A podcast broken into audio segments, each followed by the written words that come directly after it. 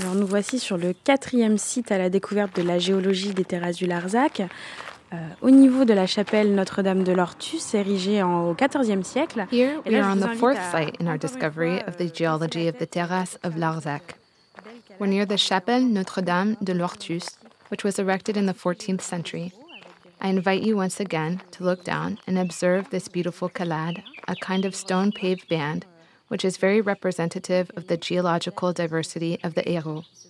There are the red rocks, or Permian ruffe, that you know so well, the black volcanic rocks, which are the basalt that I was telling you about earlier and is often found at the level of the reliefs, the white rocks, which is limestone, then yellowish rocks that are a kind of sandstone and result from an environment of marine deposits near a littoral zone. And finally, yet another stone that we can add to our collection, another kind of limestone located near the columns of Our Lady of Hortus, which is a shelly limestone from an accumulation of small seashells at the bottom of the sea. This limestone is dated to the Eocene epoch. From this, we can observe all the seashells that lived at the time.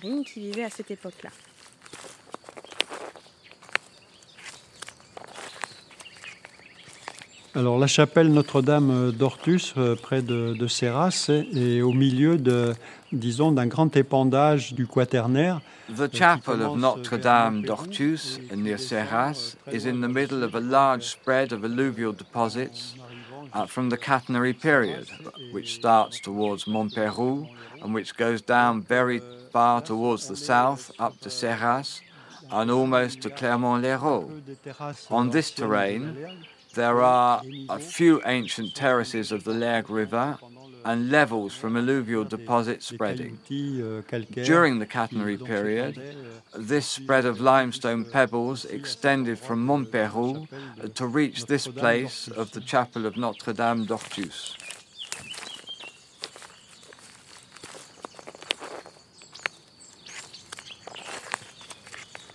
Maintenant, je vous invite à traverser la rue pour aller euh, observer directement euh, les matériaux et le terroir de la, de la vigne.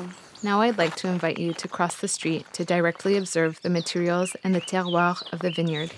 Alors ici, on peut observer le terroir, euh, un des terroirs euh, que composent les terrasses du Larzac, qui est euh, le terroir des galets roulés. You can observe one of the une, euh, terroirs that make up the terrasse of Larzac, the terroir of rolled pebbles.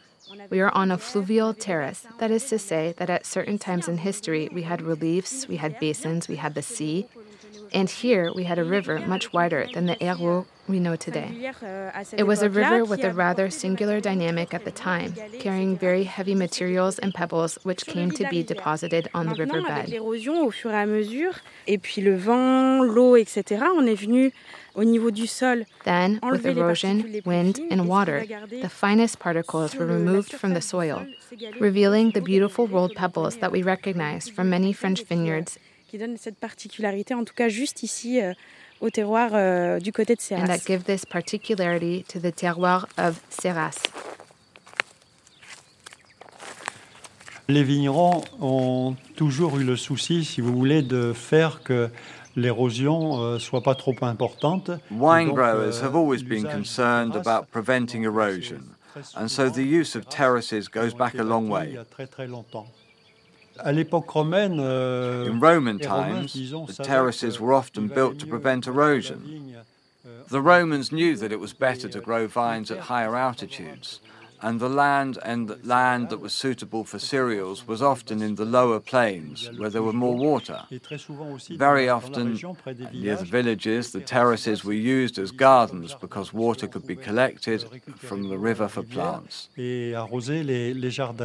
Donc il y a des endroits qu'on appelle les hortes, qui sont euh, des zones d'anciens jardins. There are places called or, which are ancient des gardens. It was already a classic of agriculture at the time of the Romans. Alors nous, on est vraiment euh, au pied du, du plateau. On est sur les éboulis calcaires, euh, des calcaires dolomitiques du plateau. We're now Donc, en truly fait, at la- the foot of the plateau. paysage. On est, We are on a limestone scree. The dolomitic limestone of the plateau. So, in fact, it is erosion that has created this landscape. We have rivers that pass through each valley that are called reculées, or remote zones. Il y a toutes ces euh, murets en pierre sèche, ces, euh, ces petites cabanes en pierre, euh, ces tas de pierres qu'on appelle des clapasses. euh, There are all these low, dry stone walls and these small stone huts, these piles of stones uh, called clapas, which speak and which are very special to me. I'm very attached to them. It's been 17 years and even more than that since we arrived in 2003. So we're really attached to these stones, which give a certain rhythm to our lives. They allow draining. Donc le rôle de l'eau qui est très très important ici. The role Le of euh, water is very, very important here. sur la journée. They have a load bearing capacity because we can get 300 millimeters of rain here in a day, and the following day we can still pass over in tractors. So that's very, very helpful. C'est un autre rôle aussi important, c'est que ça protège le sol de la chaleur. The stones also have a- another important role, euh, which is that they protect the ground from the heat, because the stones act almost euh, like mulch. And as there are many euh, of them, this helps avoid heating, which obviously arrives when one has naked ground. That is the advantage in having stones, grass, or a cover to protect the ground.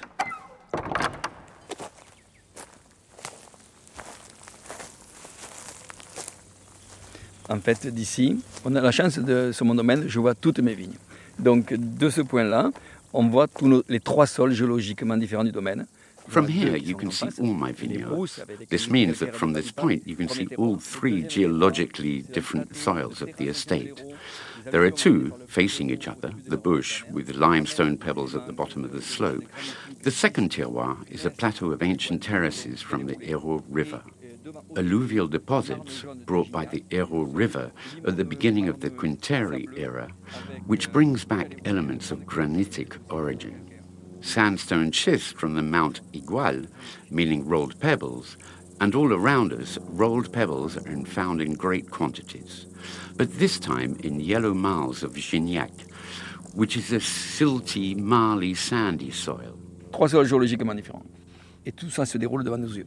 Il y a même des noms de cuvées qui mettent en avant les, les différentes géologies euh, de certains collègues, les calcaires, euh, les marnes bleues. Il y a Three geologically different soils are unfolding before our eyes. There are even names of vintages of some colleagues that highlight the different geologies. Limestone, blue. Many of our vintages have geological names, and it is true that this mosaic of soils is part of our wine culture. For my part, I have 17 hectares.